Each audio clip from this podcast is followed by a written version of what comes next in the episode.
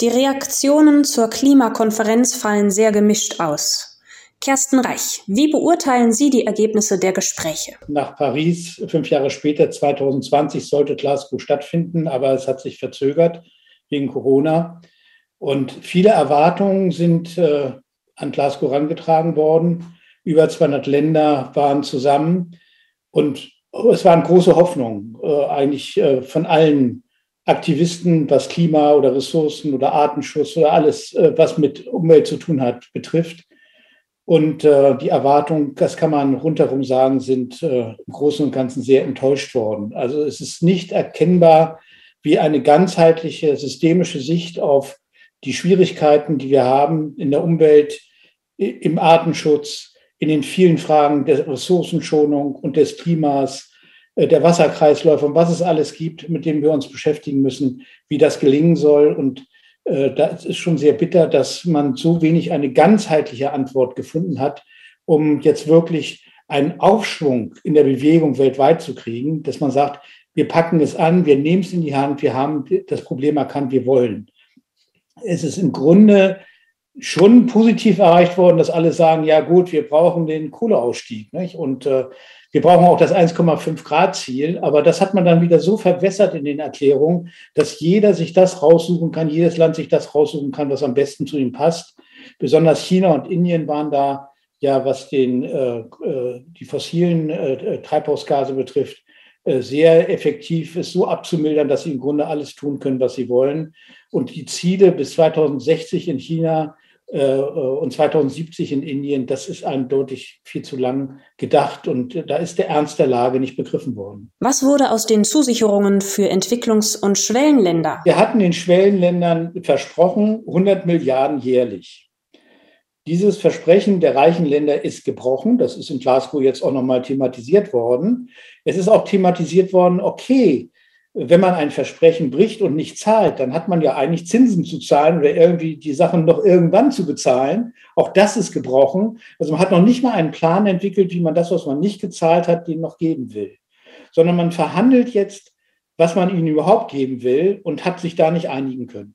Ich meine, das ist bitter, wie die reichen Länder eigentlich gerade an der Stelle versagen, wo die äh, Länder, die in Entwicklung sind und die große Schwierigkeiten auch mit dem Klimawandel jetzt haben, die, äh, wie die das bewältigen sollen. Die Rache wird kommen. Denn wenn wir den Ländern nicht helfen, dann werden die Kosten, die auf die reichen Länder zukommen, durch Migration beispielsweise, sehr viel höher werden, als sich die reichen Länder das vorstellen können. Denn es werden viele Länder der Welt im globalen Süden nicht mehr lebbar sein. Da wird man nicht mehr leben können. Aber das sind Menschen in einer Größenordnung, die werden dann in die Länder strömen, wo man leben kann. Wie wollen wir das wie wollen wir das verhindern? Also das äh, können wir ja gar nicht verhindern. Und wir machen uns jetzt noch gar keinen Plan darüber in der Vorsorge, wie wir im Grunde diese Länder so unterstützen, dass das, dieser Worst Case nicht eintritt. Hätte Deutschland mehr tun müssen? Es wird auch von Deutschland weltweit erwartet, dass wir eine Vorreiterrolle äh, einnehmen, weil wir haben ja äh, uns, was Umweltfragen betrifft, immer schon äh, ganz gut engagiert. Zumindest haben wir auch viele Theorien darüber entwickelt und Modelle. Und äh, es, gibt auch bei uns tragende Institutionen, die das mit vorantreiben. Also die auch, sagen wir mal, es verfolgen in der Wissenschaft und äh, der Wissenschaft international auch Beiträge liefern. Das ist bekannt. Also auf der Ebene leisten wir schon viel und dann fallen wir in den politischen Entscheidungen dahinter zurück. Und das ist ein wenig bitter. Also ich würde mir wünschen, dass man hier der Wissenschaft mehr folgt und auch tatsächlich das, was an Daten da ist und was an Erkenntnissen da ist, dass man das jetzt endlich in politische Handlungen umsetzt und nicht immer drauf schaut, eine Wunscherzählung weiter zu äh, betreiben, die äh, uns am Ende gar nicht helfen wird. Es ist ja, es ist ja interessant, ne? Glasgow, Reaktion auf Glasgow, die deutsche Wirtschaft sagt, ihr habt viel zu wenig erreicht und zu wenig gemacht. Wenn die Wirtschaft das schon sagt, dann muss doch die Politik eigentlich mal aufwachen. Die Verantwortung, das hat ja auch das Bundesverfassungsgericht äh, der Politik äh, aufgegeben, hat gesagt, wir haben die Verantwortung für die zukünftigen Generationen und was das alles bedeutet. Ich habe das sehr ausführlich in meinen Büchern äh, im Grunde beschrieben, also sowohl in zwei dicken Bänden zum entgrenzten Menschen und den Grenzen der Erde, wo man das ganz ausführlich nachvollziehen kann, aber auch dann im nachhaltigen Manifest, wo es in sehr kurzer Form und bündig auch sozusagen auf zehn Grundpfeiler zurückgeführt wird, was man tun kann, um dieser Verantwortung gerecht zu werden. Und ich glaube, die Zeit der Ausreden ist vorbei. Wir alle, egal in welchen Berufen, egal in welchen Situationen wir uns befinden, wir alle haben eine Verantwortung, die äh, uns dazu bringen muss, auch tatsächlich genau zu gucken, was in unserem Leben, im individuellen Leben, im ökonomischen Leben, im politischen Leben getan werden kann, wo wir ansetzen können, um diese Verantwortung anzunehmen. Aus der Verantwortung herausstehlen, das äh, äh, führt dazu, dass Greta Thunberg sagen wird, bla bla bla. Denn das ist das, was äh, viele junge Menschen empfinden, auch bei den Klimakonferenzergebnissen. Ich muss sagen, ich finde dieses bla bla bla nicht sehr schön, aber als ich die Ergebnisse gesehen habe, habe ich mir auch gedacht, man, das kann doch nicht wahr sein, dass so viele intelligente Menschen zusammensitzen und so viel abstraktes Zeug in Wunschvorstellungen zusammenfabulieren, was dann die Medien aufbereiten in wunderbaren Darstellungen, wie toll wir uns entwickeln. Und wenn man es mal auf den Grund hin betrachtet, ist es viel zu wenig. Es ist viel zu unkonkret. Es ist eine große Ansammlung von Wunschvorstellungen, die allen Ländern alle Freiheit lässt, daraus zu machen, was sie wollen.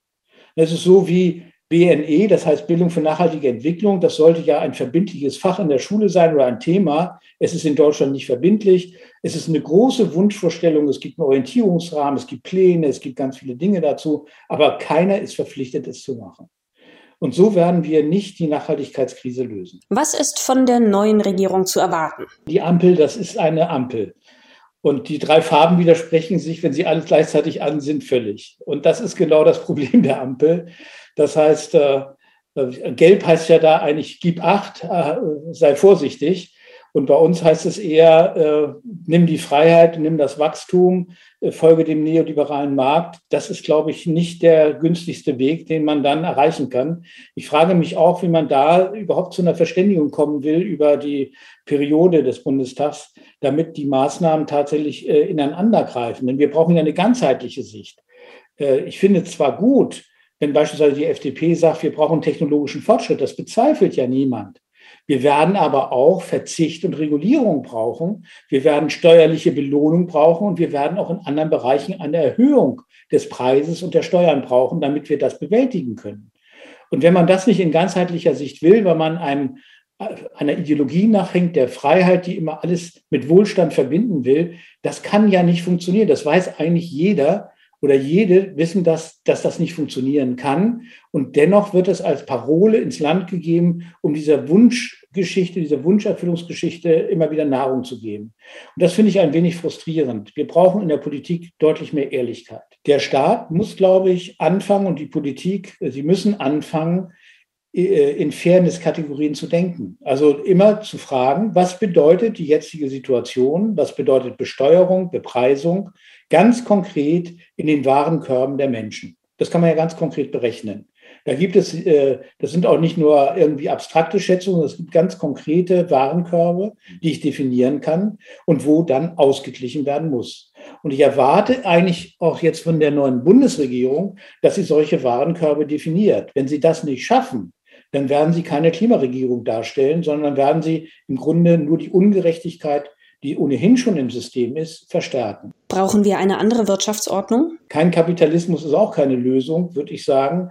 Das, da sind sich auch wieder viele einig. Wir müssen, glaube ich, die Stärken des Kapitalismus an der Stelle nutzen, wo es uns gelingen kann, tatsächlich mit Belohnungssystemen, das Richtige zu tun. Und äh, das Allgemeinwohl, und das Allgemeinwohl ist Umweltwohl, das wieder zurückzugewinnen, das wäre, glaube ich, ein richtiger Weg. Das kann mit den Triebkräften der kapitalistischen Gesellschaft gehen. Da können auch einzelne Firmen durchaus Gewinne machen. Aber es ist alles so übertrieben in unserem System, dass man die Leitplanken sozusagen, die Grenzlinien, die muss man deutlich besser definieren, um wieder mehr Allgemeinwohl zu erreichen. Wenn das Allgemeinwohl, das nachhaltige Allgemeinwohl, sage ich jetzt mal, nicht in den Vordergrund rückt, dann werden wir damit gnadenlos scheitern. Also es geht nicht auf der Egoismus-Schiene. Weder der einzelnen Länder noch der einzelnen Personen. Verzicht ist für die Menschheit wenig attraktiv, das ist sicher so. Und damit gewinnt man auch keine Wählerinnen.